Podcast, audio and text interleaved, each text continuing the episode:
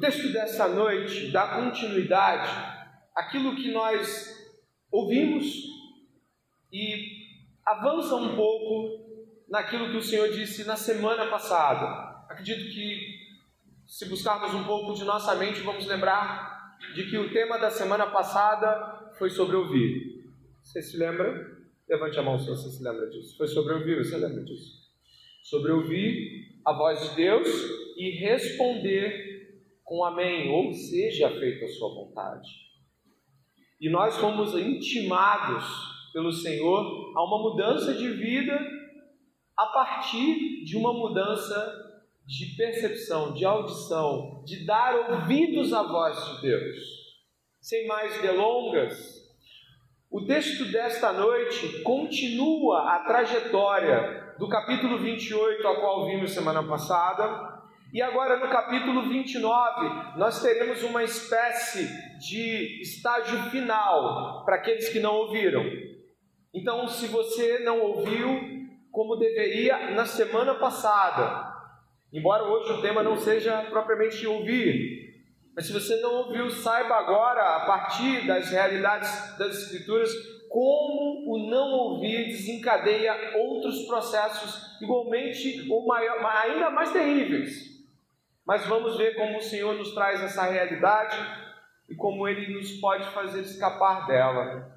Então, por favor, eu gostaria que você prestasse bem atenção. Eu, eu pude, refletindo diante das Escrituras, dividir o sermão em três grupos distintos.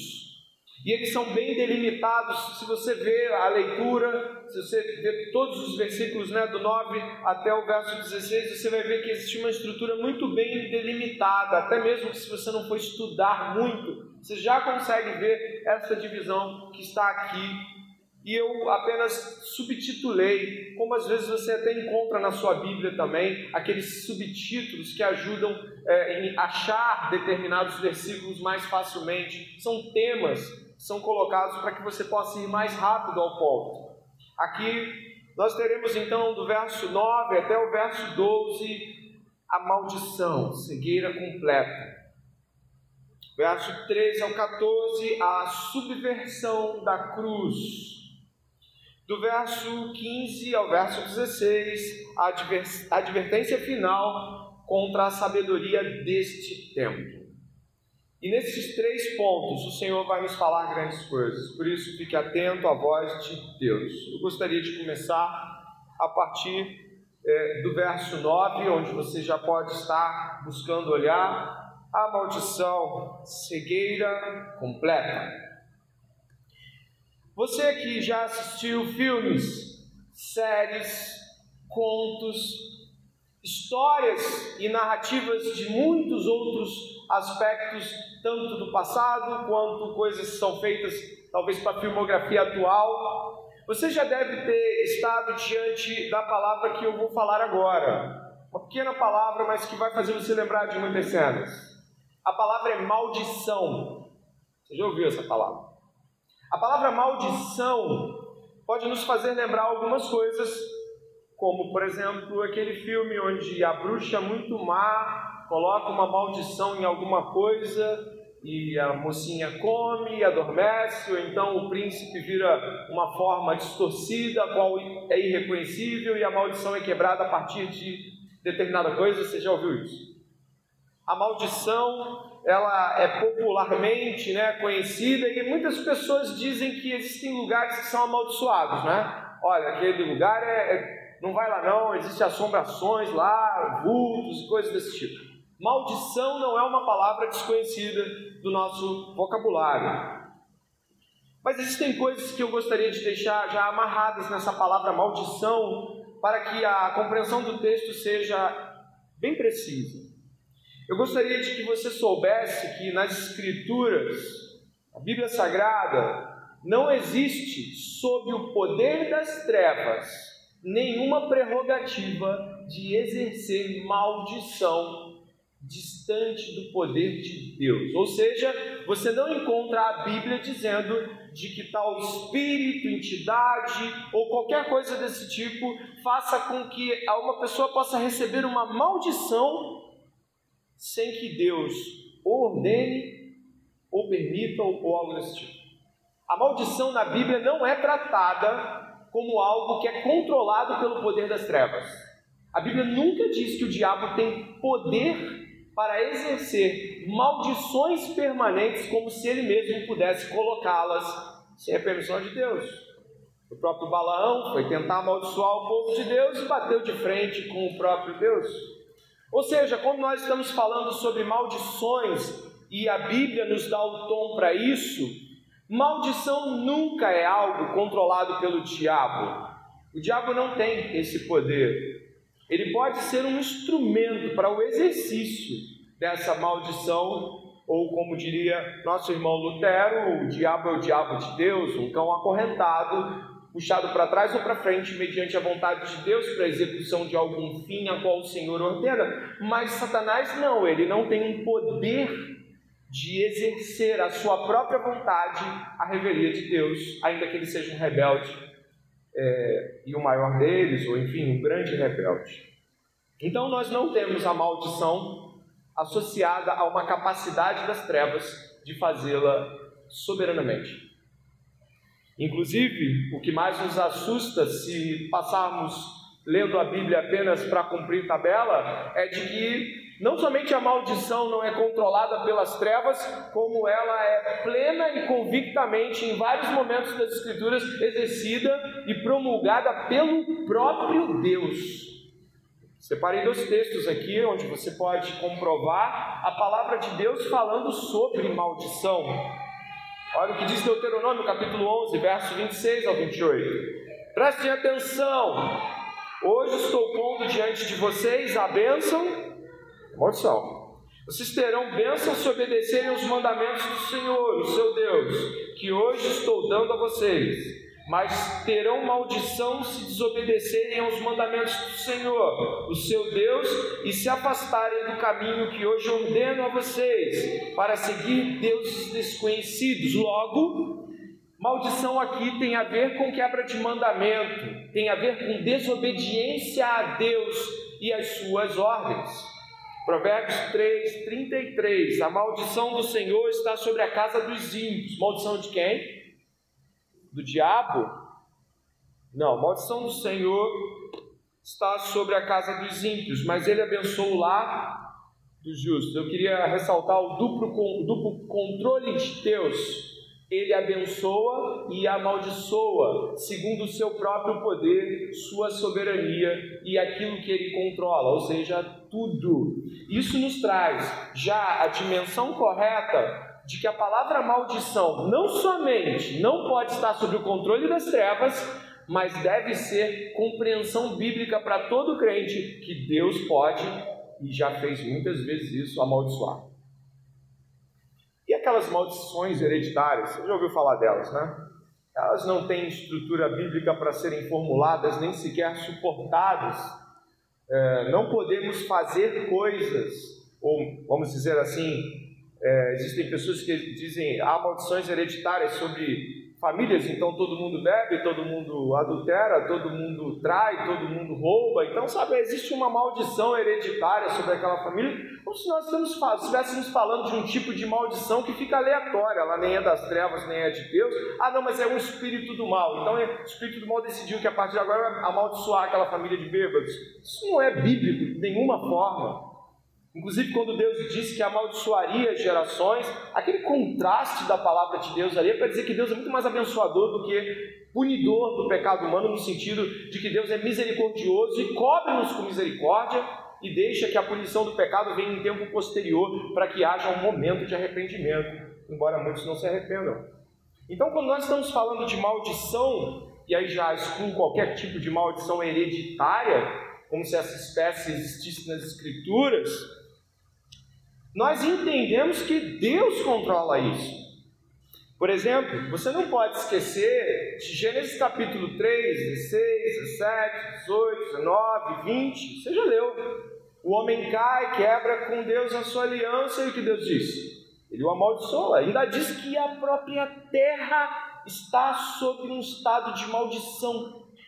Diz que nós sofreríamos muito para obter do suor do rosto do pão, não ia ser mais fácil Eva ficaria com muitas dores na sua concepção. Você entende? Maldição não é um assunto que podemos esquecer nas Escrituras.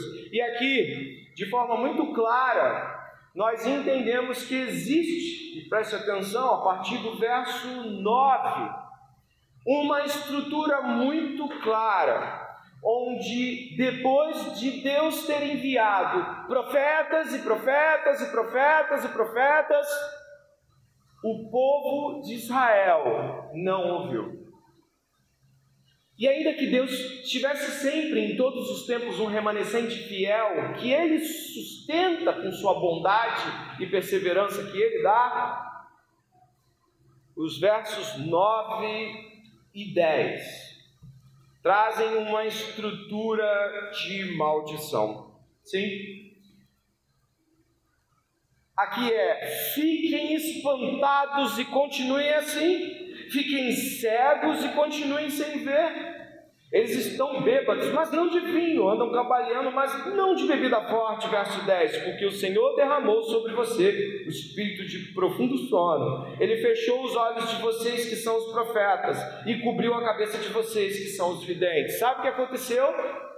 O povo não quis ouvir a voz de Deus. Por centenas de anos com profetas, com palavra de Deus sendo colocada diante deles, aí eu pelo menos posso assegurar, desde de Moisés, este povo está recebendo uma grandiosa quantidade de exortações e correções. Eles têm vários exemplos de pessoas que foram punidas severamente por não ouvir a voz de Deus e de como o Senhor, com braço forte, libertou-os do Egito, os manteve. Quem já leu juízes, como Deus vai lá, o povo peca, faz tudo errado, o povo clama, Deus vai lá, envia um juiz, um libertador. E essa história de Deus exercendo a misericórdia, misericórdia, chamando o povo ao arrependimento, tem no livro de Isaías um basta. E o basta que se encontra no livro de Isaías, preste atenção, é o exercício de Deus amaldiçoando os ouvidos para que eles não pudessem ouvir, os olhos para que eles não pudessem ver. Por mais duro que seja este discurso, a impenitente condição de não ouvir é dita aqui por Isaías, não, presta atenção, não é fiquem espantados ou fiquem pasmos e continuem assim. Deus, Deus não está ordenando, mas como assim não está ordenando? Ele está dizendo o que vai acontecer. Não é fiquem pasmos, não, eu não quero ficar pasmo, eu, eu quero ficar atento. Não, aqui já não tem mais uma ouçam e se arrependam, é fiquem pasmos. Comentaristas como o, o o Motier, né, da Alec Motier, ele, ele fala que aqui a estrutura do texto não é fiquem pasmos como ordem, é fiquem pasmos como maldição. Repare, por favor, que o verso 10 diz que ele fechou. Quem fechou os olhos? Quem fechou os olhos? Foi Deus que fechou os olhos. Eles não podiam mais abrir a Bíblia e ler e entender com o coração porque eles estão com os olhos fechados, mas ainda assim continuam lendo a Bíblia. Isso é que é mais assustador. O, o, o exercício sacerdotal continuou. Me lembra aqui, se eu estiver errado, mas você vai lembrar, por exemplo, eu acho, eu acho que foi a casa. Se eu estiver errado, não tem problema de ser corrigido no final do sermão, não. Que odiava o profeta Micaías, mas odiava porque ele só falava mal contra ele. Quando Jeosafá falou assim, vamos juntos contra determinado inimigo, ele falou isso para esse rei de Israel. Eu, se eu estiver errado, confesso aí que eu não vim programado para lembrar se foi Micaías com, com Acaso ou com outro, mas sabe o que ele falou? Eu não vou chamar esse camarada, não. Esse Micaías tem, tem um profeta aqui em Israel, mas ele só fala contra mim. Ele só fala contra mim. Sabe o que está, às vezes, aqui, sabe quando a gente estuda esses sermões?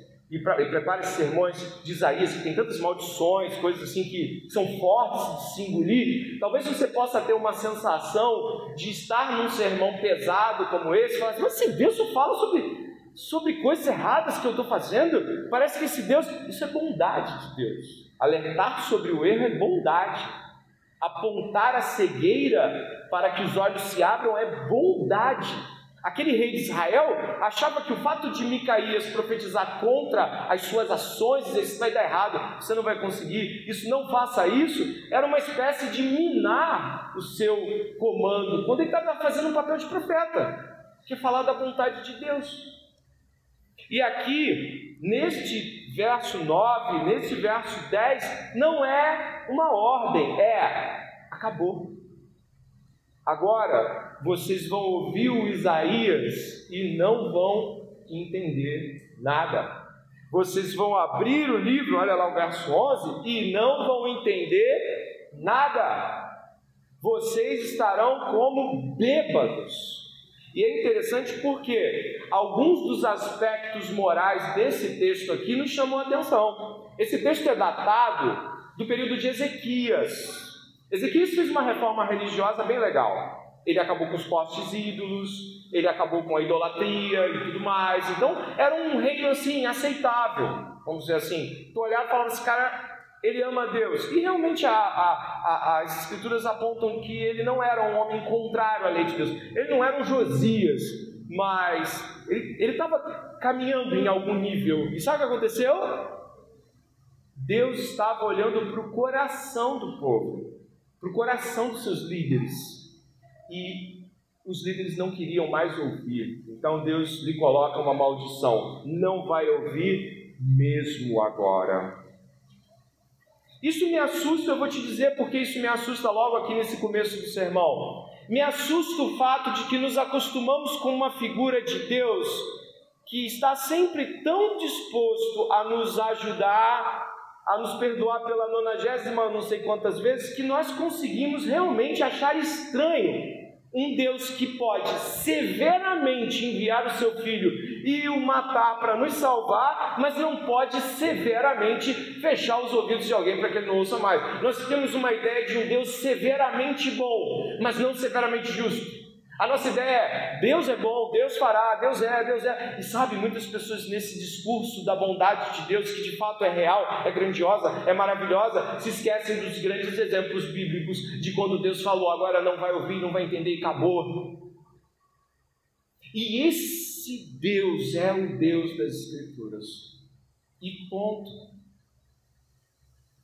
Eu imagino como Jeremias ficou quando jogaram ele num poço fundo de lama, quando pegaram o livro dele, o próprio rei falou: rasga esse negócio aí, queima. Você imagina um rei, um rei de Jerusalém, um rei de Judá, mandar queimar as palavras de um profeta? É porque o que, que aconteceu? Já estava fechado, já estava sob maldição, o povo não ouviria, e nem os seus líderes ouviriam. Por isso que eu quero ressaltar para você que está ouvindo, né? Você está ouvindo, né? Você não está desatento ao que está sendo dito aqui, você está ouvindo. É de que o Deus da Bíblia tem sob seu governo bênçãos e maldições.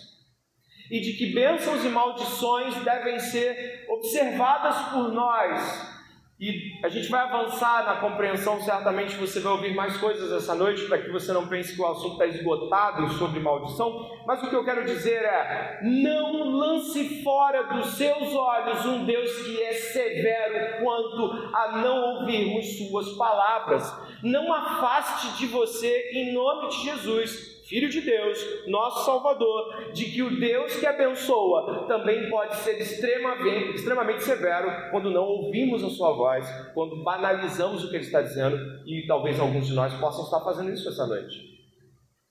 Ah, legal, isso aí, palavra forte. Poxa, pastor, mexeu comigo, mexeu aqui, ponto. Mexeu para mudar? Então, o que temos aqui Surdez definitiva, fechado para vocês. Não tem mais volta. Essa maldição já havia sido profetizada por Deus, você deve lembrar, no chamado de Isaías. Você deve lembrar no capítulo 6, né? No chamado de Isaías, ao mostrar para Isaías como seria o seu, o seu ministério, Deus já vai falar para ele: você vai falar para um povo que não vai te ouvir. Você vai falar para pessoas que não darão ouvido para você. E não é Isaías que, que decide se isso vai acontecer ou não, e nem mais o povo mas a Deus. Fiquem pasmos ou fiquem espantados, eu ordeno. Estão espantados, não tem mais audição. Isso é um contraste muito grande, né? Que esse povo que aparentemente tinha algum nível de moralidade, dá uma olhada no capítulo 28, é só virar um pouquinho suas páginas. O capítulo 28 vai falar sobre Samaria, Tá? Essa profecia aqui é contra uh, uh, Israel, Israel de Deus. Mas dá uma olhada aqui, que há uma profecia aqui sobre, na verdade, há um ai de Isaías contra Samaria, né, que se orgulhava de beber. Sim, ele está falando de vinho mesmo, tá? De beber, de beber bebida forte e ficar bêbado. Se orgulhavam em seu tempo desta que é uma é uma imoralidade, é algo errado, é algo é, distorcido, não é vivência para Deus. Mas aí, olha como é que Deus vai falar assim é, para o povo dele. Olha, olha o verso agora, volta para o verso 9, 10 do capítulo 29. Vai falar assim: ó, eles estão bêbados, mas não de vinho. Andam cambaleando, mas não por causa de bebida forte, porque o Senhor derramou sobre vocês o espírito de sono, de profundo sono. O verso 10 é muito significativo para você que já leu um pouquinho mais do Velho Testamento. Profundo sono aqui é a mesma palavra que você encontra quando Deus deitou Adão para tirar uma costela e fazer a Eva. Adão não ficou assim, é agora, é agora? Não. Deus foi lá, não falou nada e pôs ele em um profundo sono. Mesmas palavras estão lá. O povo não está percebido disso. Isso é mais terrível, né? O povo não sacou. Deus foi lá e os adormeceu e eles nem perceberam que estavam adormecidos. Por isso, aqui, uma palavra de advertência. Nós, às vezes, não conseguimos ver o tamanho do abismo em que nos encontramos. E se não for a misericórdia da palavra de Deus para nos tocar e nos despertar, continuamos nesse sono e espírito, dá uma olhada aqui, por favor. Espírito de profundo sono. Esse espírito, se você for no primeiro. Vai, faz isso em casa depois. No livro de Reis. É, você vai encontrar em determinado momento Deus enviando um espírito de confusão para confundir alguns reis, lá é a mesma palavra. Então, é, o que, que eu gostaria de, de discutir com você sobre isso aqui? Você não pode decidir sobre como as coisas vão acontecer ou não quando você decide não ouvir a voz de Deus. Você não pode falar assim: eu não vou ouvir a voz de Deus hoje, mas eu vou ouvir amanhã. Eu não vou ouvir a voz de Deus agora, porque ainda estou colocando algumas coisas na minha, em ordem. Então, não, sabe, quando Deus derrama o seu sono profundo, aquele que está em sono profundo, em abismo, não tem essa noção. E o resultado? Cegueira completa. Nem sequer desconfiam que estão cegados. Esse é o estado do ímpio. Você já esteve diante de uma pessoa que é, ou é não cristã, ou ela é cristã só com os lábios, mas o coração está longe dele. Você já esteve com uma pessoa assim? Você já viu como é que é apontar para ela que ela está em pecado?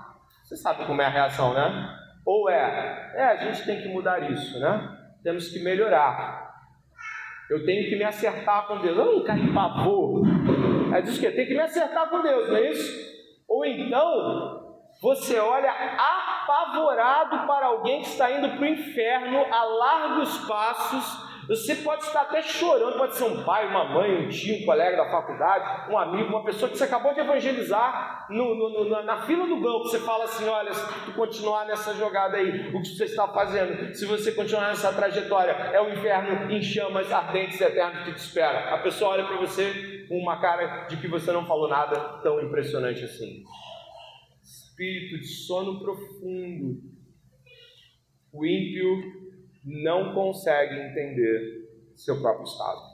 É só a gente lembrar da gente mesmo. Aqueles que aqui foram salvos por Jesus Cristo devem lembrar que não entendiam e que achavam exagero mudanças tão absurdas de vida. Eu gostaria de ressaltar de que eu ficava vendo os crentes irem para o domingo, para suas igrejas, e eu, de família evangélica, eu falava assim: é, mas esse pessoal é muito radical. Todo domingo, sempre lá, Sabe, eu, eu meio que achava que esse tipo de exagero, tudo é pela igreja, tudo é para evangelizar, tem que pegar os pecados e escrutinar. Eu ficava olhando assim e falava assim: isso aí Isso não é vida. Deus não requer isso. Inclusive a gente põe na conta de Deus, né? Deus não requer tantas coisas assim. Mas não é.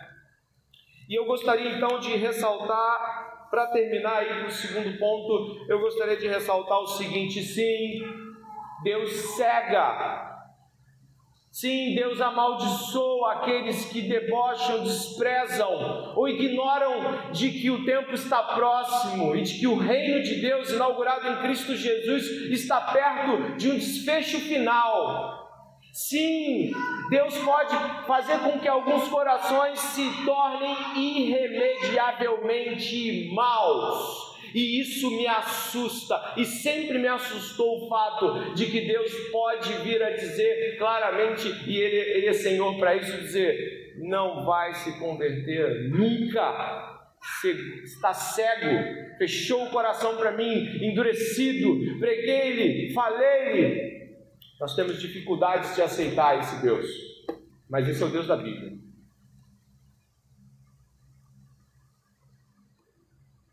Um crente, quando ouve essas coisas sobre Deus, ele não desconfia que ele é salvo. Ele examina o coração e fala: Estou mexendo com algo maior do que eu imaginava. Estou falando com alguém que é muito, muito poderoso e eu não estava me dando tanta conta. Um crente pode certamente não desconfiar da sua salvação em Cristo Jesus, mas desconfia de seus atos. Desconfia se a sua vida está de fato sendo uma vida de temor. Um crente treme diante de Deus, ainda que seja salvo, porque é um grande Deus. E onde estão as coisas que nós estamos falando? Olha o verso 11. Para vocês, toda visão se tornou como palavras de um livro selado. Se derem o livro a alguém que sabe ler, dizendo, leia isso, por favor, ele responderá, não posso, porque está selado. E se derem o livro a quem não sabe ler, dizendo, leia isso, por favor, ele responderá, não sei ler. Preste atenção, ele está igualando a condição de quem lê sem Deus com quem não sabe ler. Está dizendo o seguinte: quem lê sem Deus, sem o Espírito Santo, quem lê sem o Espírito Santo, está lendo tanto quanto quem diz eu não consigo, eu sou analfabeto. Olha o tamanho disso. Então, Isaías, claro, sabemos, Deus dá um golpe final em Israel. Derruba de vez o pensamento e a sabedoria deles. Olha o verso 13 e a gente entra para o segundo ponto agora. O Senhor disse: Visto que este povo. Você poderia ler comigo, eu acho que é significativo. Leia só. O Senhor disse: visto que este povo se aproxima de mim e com a sua boca e com os seus lábios de honra, mas o seu coração está longe de mim e o seu temor para comigo consiste só em mandamentos ensinados por homens, como Israel a fazer obra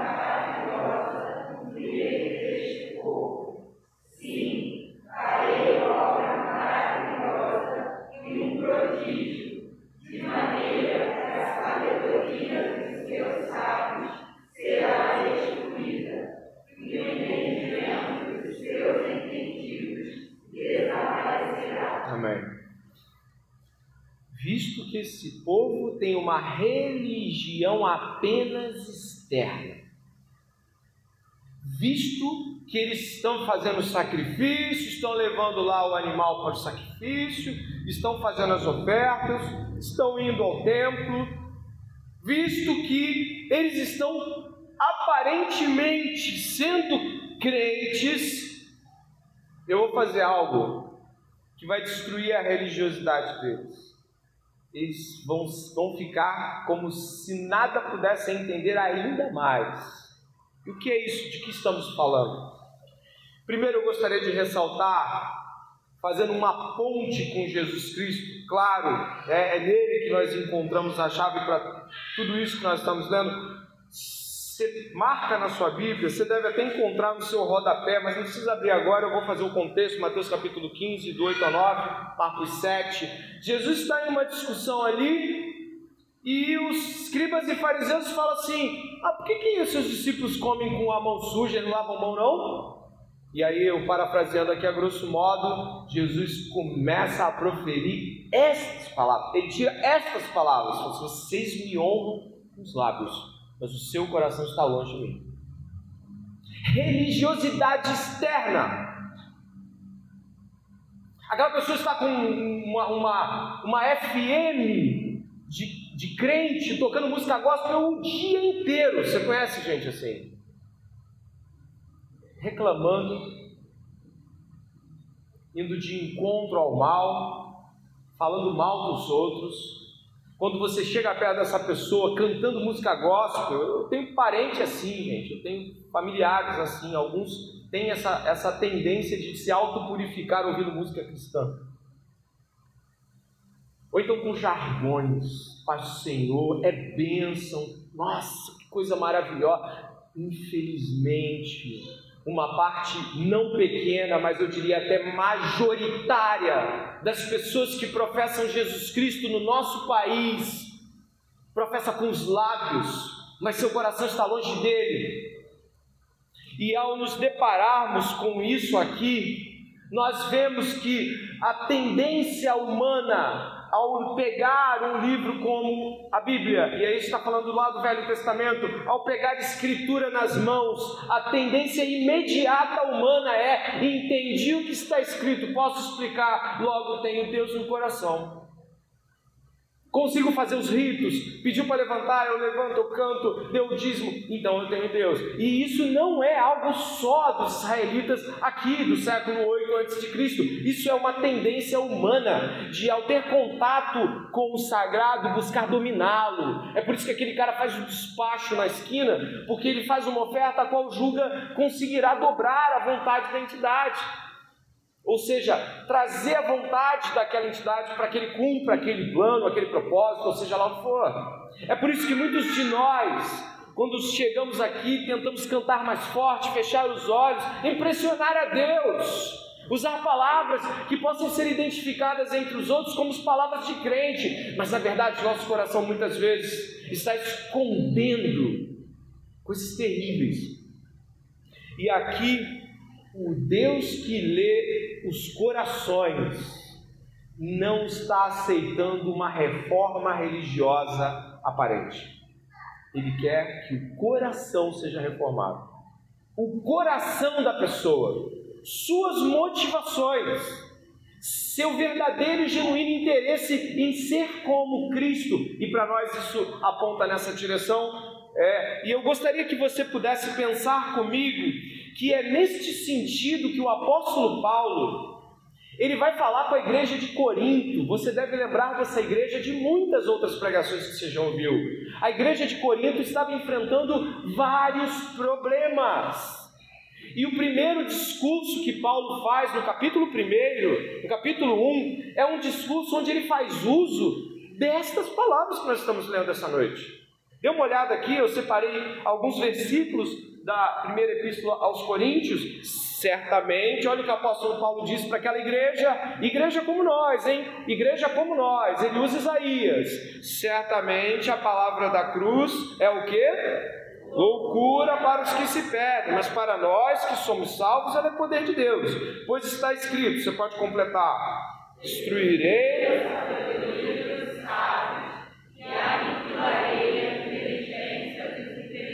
Obrigado. Onde está o sábio? Onde está o escriba? Onde está o questionador deste mundo? Não é fato que Deus tornou louca a sabedoria deste mundo, visto que na sabedoria de Deus o mundo não conheceu por sua própria sabedoria, Deus achou por bem salvar os que creem por meio da loucura da. O que está acontecendo aqui hoje? Uma pregação. Deus está intentando salvar pessoas aqui que possivelmente estão falando com os lábios que são cristãos, mas não são.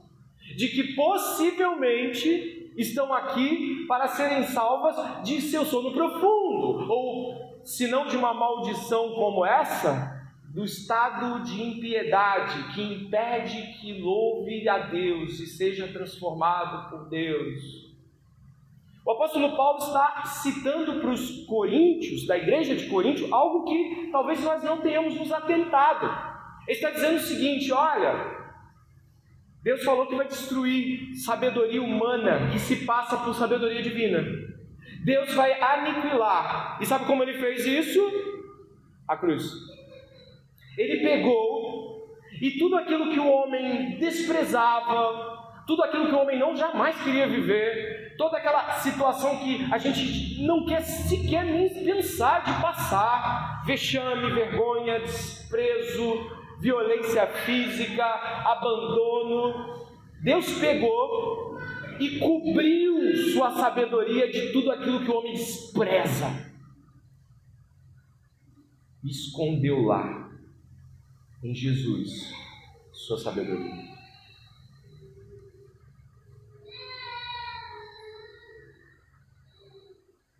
Teólogo A.W. Tozer fala algo profundo sobre isso. Olha o que ele diz: A cruz atinge os seus fins destruindo o modelo estabelecido, o da vítima, e criando outro modelo, seu próprio.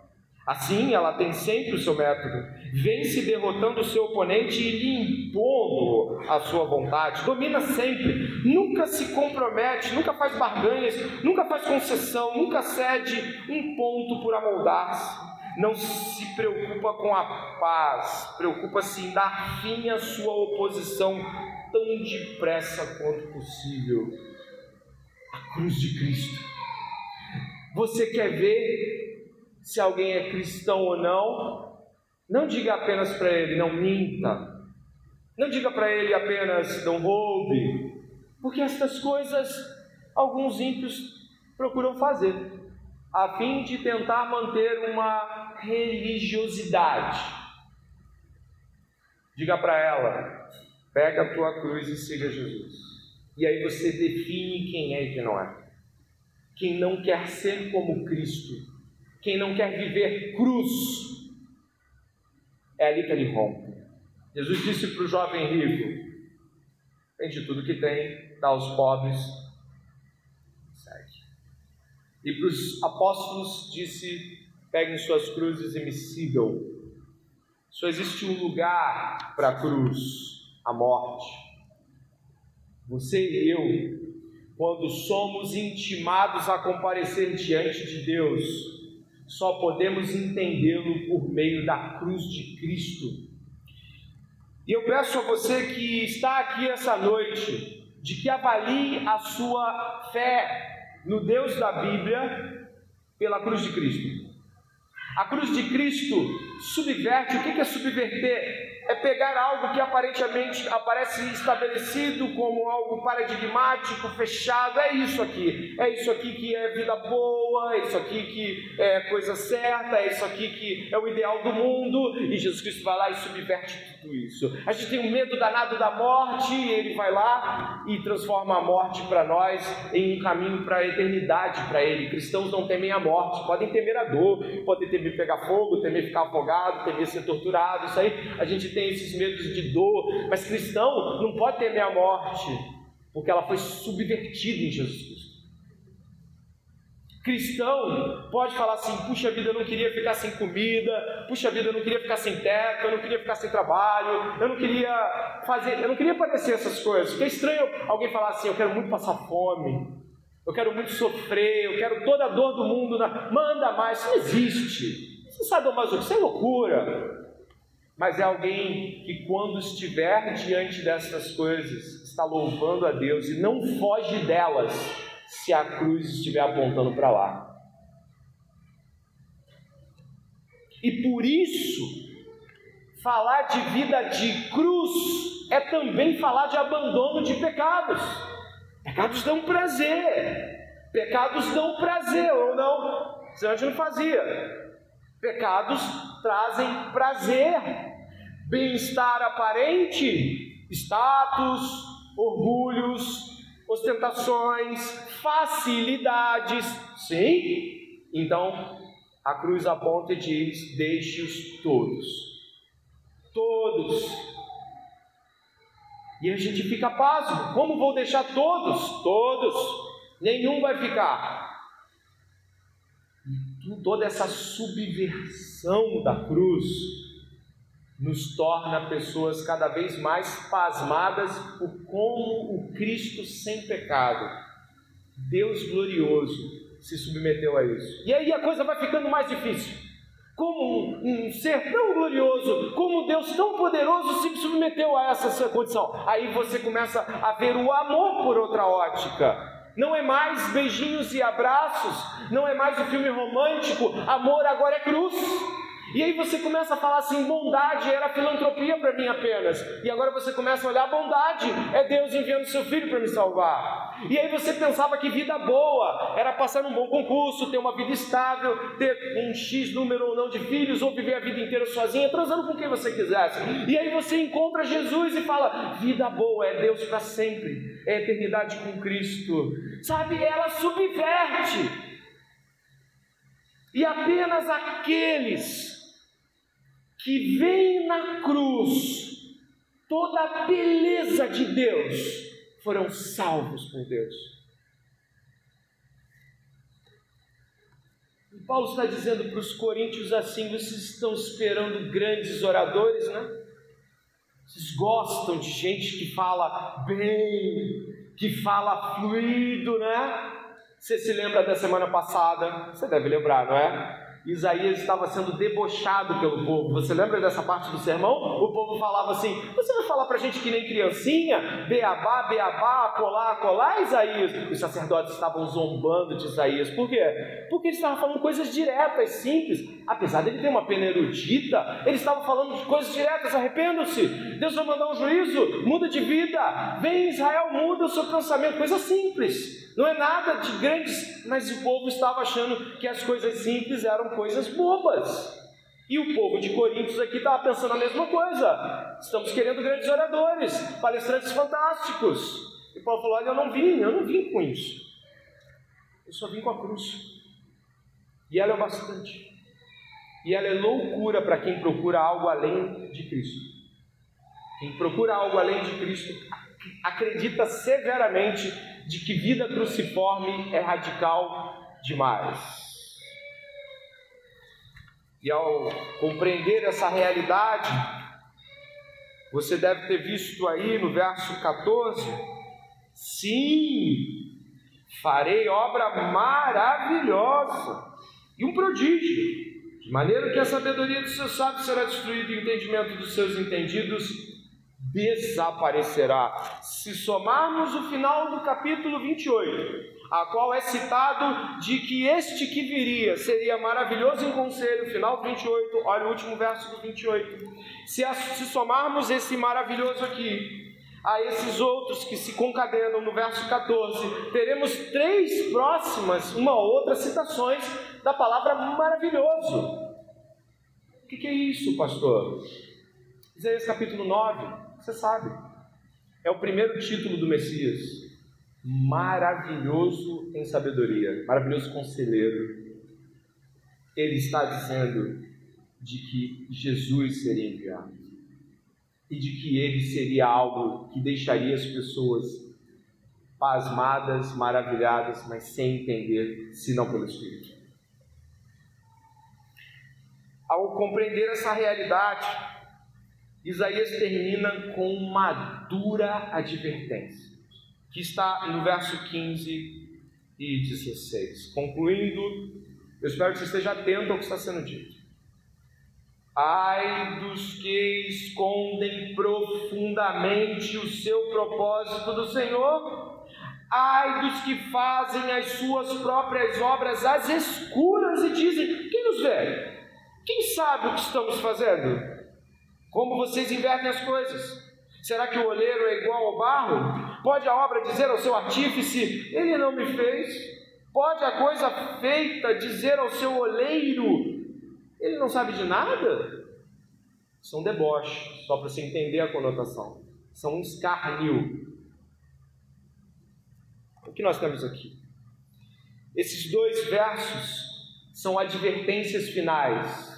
São aquelas advertências. Sabe quando você termina de falar algo muito forte com alguém? Você terminou, você, sabe, você deu tudo de si, você foi, exclamou, você precisa mudar. Olha, Deus vai enviar algo terrível, mas Ele tem Jesus, Jesus é tudo de bom, e isso e aquilo, e você já está sem flor, e você para, e a pessoa continua olhando para a tua cara assim, aham. Uhum. E aí você fala assim: olha, Deus conhece o coração. Deus conhece, eu não sei, mas Deus sabe. Esse é o final de Isaías aqui, onde nós estamos. Talvez você esteja se valendo pelo fato de que o pastor não consegue ler o seu coração. Talvez você esteja se valendo pelo fato de que o seu cônjuge, ou mesmo as pessoas mais próximas de você, preste atenção, todos prestem atenção, as pessoas mais próximas, aquelas que você pode dizer, me conhecem, não conhecem o seu coração como Deus. E a advertência de Isaías é: não pense que ele não está vendo. Não troque as coisas. Deus não é a pessoa mais próxima que tem perto de você, não é o seu melhor amigo, não é o seu marido ou esposa que te conhece, são teus filhos. Não, a gente está falando de outro. E Isaías aqui vai nos mostrar isso. Paulo, inclusive, ah, quando vai trazer novamente o capítulo 2, eu coloquei ele aqui seccionado em dois pedaços, aqui, do 1 ao 6, depois do 13 ao 16, o apóstolo Paulo vai nos trazer algumas realidades já está aí? Foi. Foi não? Dê uma olhada, por favor. Olha o que o apóstolo Paulo diz. Tá? Acho que volta um pouquinho, né? Está cortado aí? Está aqui, obrigado. Irmãos, quando estive com vocês anunciando-lhes o mistério de Deus, não fiz com ostentação de linguagem ou de sabedoria, porque decidi nada saber entre vocês, a não ser o quê? Você pode dizer? Jesus Cristo e este não esquece esse final. Jesus Cristo e te lembra crucificado. E foi em fraqueza, temor e grande tremor que eu estive entre vocês. A minha palavra e a minha pregação não consistiram em linguagem persuasiva de sabedoria, mas em demonstração do Espírito e de poder, para que a fé de vocês que vocês têm não se apoiasse em sabedoria humana, mas no poder de Deus. No entanto, transmitimos sabedoria entre os que são maduros. Não, porém, a sabedoria deste mundo, nem a dos poderosos desta época, que são reduzidos a nada. Verso 13. Disto também falamos, não em palavras ensinadas pela sabedoria humana, mas ensinadas pelo Espírito, conferindo coisas espirituais com espirituais. Ora, a pessoa natural não aceita as coisas do Espírito de Deus, porque eles são loucura, e ela não pode entendê-las, porque elas se discernem espiritualmente. Porém, a pessoa espiritual julga todas as coisas, mas ela não é julgada por ninguém. Quem, pois quem conheceu a mente do Senhor para que o possa instruir? Nós, porém, temos a mente de Cristo. Olha que final que Paulo traz aqui. Nós, aqueles salvos por Cristo, são capazes de entender quando Deus está falando o que Deus está falando e o Evangelho cruciforme. O verdadeiramente salvo que tem o Espírito de Deus, ele identifica a cruz e segue. As ovelhas ouvem a voz, seguem. Nós precisamos entender que Paulo está muito preocupado com a igreja de Corinto, preocupado de que o destino de muitos ali fosse o mesmo destino do povo de Israel, eles estivessem cada vez mais tendo seus ouvidos tampados até um ponto de que não conseguiriam mais achar beleza e nem dizer é maravilhoso o Evangelho, porque é isso que Deus chama a obra de, de Deus em Cristo. Ele chama essa obra de obra o quê? Prodigiosa, obra maravilhosa. Quando eu e você perdemos os maravilhamentos com o Evangelho, nós começamos a buscar outras coisas, talvez discursos maiores e que julgamos ser melhores, talvez nós buscamos alguma satisfação diferente da satisfação em Cristo, ou seja, Perder o maravilhamento pelo que Deus diz que é maravilhoso é terrivelmente perigoso para cada um de nós. Alimente-se do Evangelho. Apelo aqui e esperava que fosse, eu queria ser o, o Paul David Washer, aqueles apelos profundos que ele faz quando ele nos intima a crer em Jesus, Pregações onde, às vezes, se você pegar 20 pregações do pastor Batista Paul David Washer, elas são muito parecidas e todas elas terminam: creia no Evangelho, entregue-se a Jesus, viva para Ele, vá e faça o que Ele mandar. O Evangelho não pode perder do nosso, não pode sair do nosso coração. O maravilhamento pelo Evangelho precisa voltar. Crente, o seu coração deve estremecer diante do anúncio de que Jesus Cristo veio, venceu a morte e voltará com poder e glória e há de vir julgar todos. O crente não pode perder Jesus de vista. E o ímpio, o ímpio não vê. Ele é só mais um assunto e um sábio dentre muitos sábios. A igreja é um lugar legal, dentre outros que são até melhores. Viver para Deus é um modo de viver, mas não é o único. É assim que um ímpio pensa. Um ímpio sairia daqui com seus pecados e não mudaria, ou não buscaria mudar por um motivo muito simples Jesus Cristo não é tudo para ele. E por isso estar aqui hoje sem estar confrontado pelo Evangelho é altamente perigoso. Indo para os minutinhos finais. Todas as vezes que Jesus disse que alguém não ouvisse a mensagem dele, como em Mateus 10, ele diz: sacuda o seu pé. Sabe o que é isso? Não leva nem a terra, sacuda os pés dessa casa se der a paz e ela não voltar, se falar e ninguém ouvir, sacuda os pés e deixa. Haverá menos rigor para Sodoma e Gomorra do que para este. Olha que advertência terrível. Haverá menos rigor significa que deixar de ouvir as palavras de Jesus esta noite é um insulto terrível. Deixar de ouvir as palavras do Senhor é juízo para a vida de alguém. E portanto, eu creio que nós temos essa noite que rever nossa vida em fé e tudo mais. Quando Paulo vai dizer em Romanos 9 sobre pessoas questionarem a soberania de Deus, você já leu esse texto?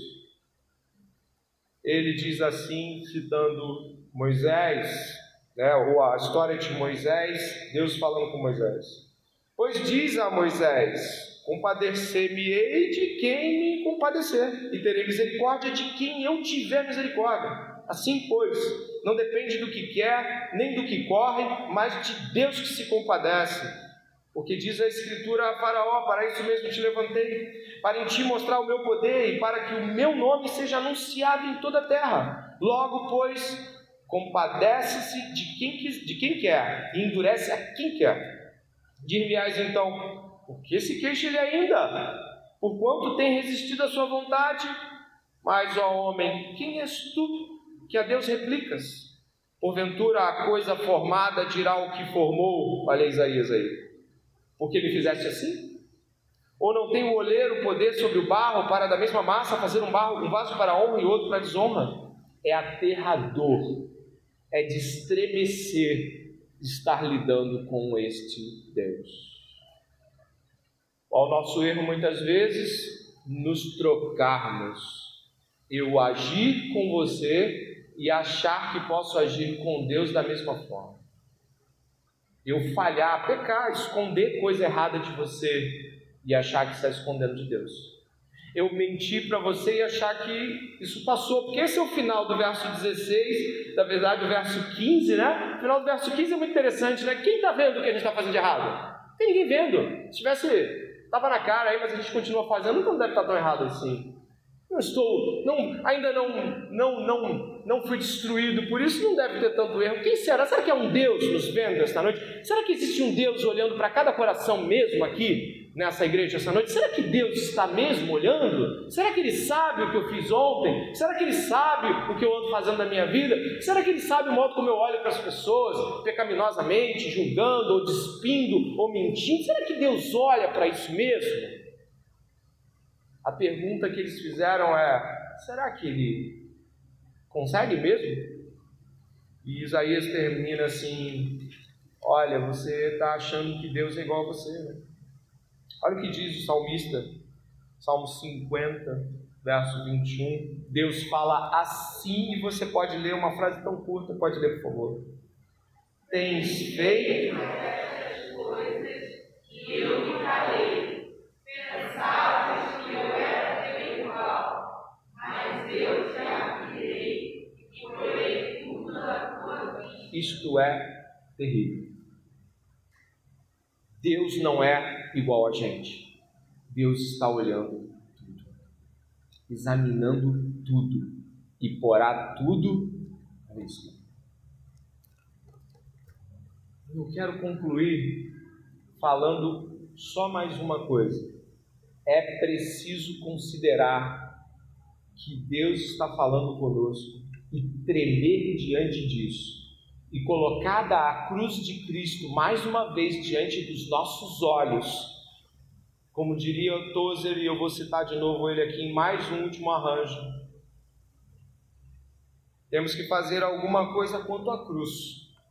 E só podemos fazer uma destas duas: fugir ou morrer nela.